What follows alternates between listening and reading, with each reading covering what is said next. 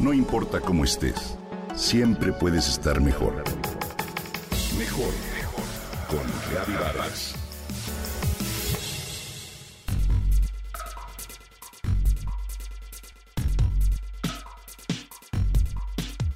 ¿Alguna vez te has puesto a pensar que todos los objetos útiles que empleas de manera cotidiana son producto de la creatividad, la inteligencia y el ingenio de los seres humanos?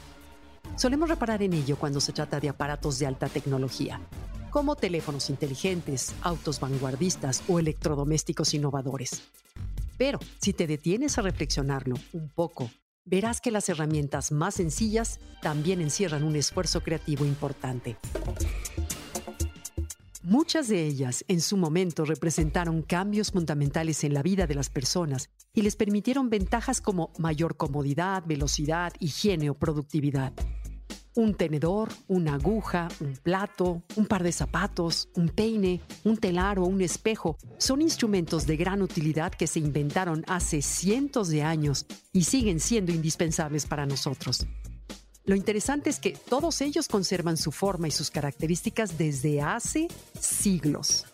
Hoy te quiero invitar a que pongamos atención en uno de esos objetos centenarios, el libro.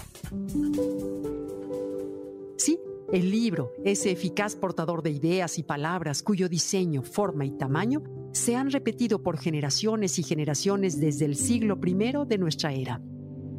Los antiguos egipcios fueron quienes inventaron el primer sistema para almacenar y leer textos largos.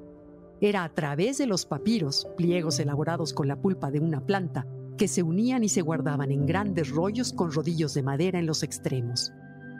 El libro, tal como lo conocemos ahora, rectangular, con tapas y con páginas escritas por ambos lados, se inventó en Roma hace 2000 años aproximadamente. Los romanos les llamaban códices, palabra que deriva del latín caudex, que significa tronco de árbol o corteza, que era el material que se utilizaba para hacer las tapas. La gran revolución de este invento residió en la comodidad del formato. Su estructura rectangular, que se adaptaba al tamaño de las manos, era fácilmente manejable para acercarlo o alejarlo de la vista y las páginas se podían pasar con agilidad.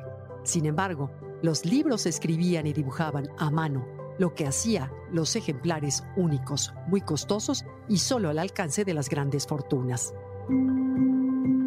Tuvo que aparecer la imprenta en el siglo XV para que los libros pudieran producirse en serie y fueran accesibles a más personas.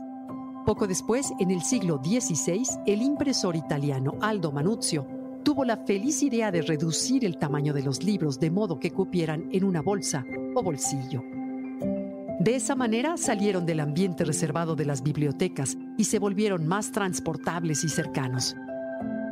Ya para el siglo XIX, los libros eran objetos de uso común para todos. Seguramente estás de acuerdo conmigo en que es un placer poder contar con los libros.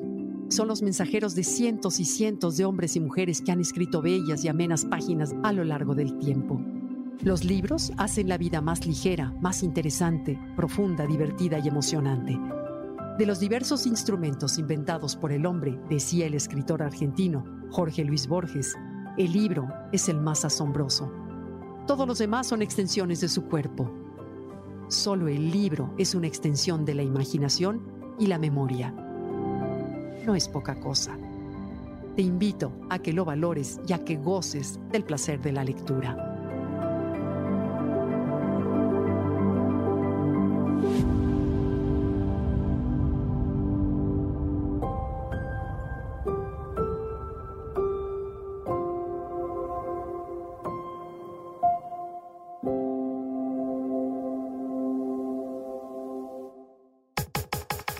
Comenta y comparte a través de Twitter.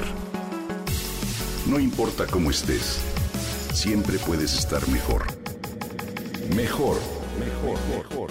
Con Gaby Vargas.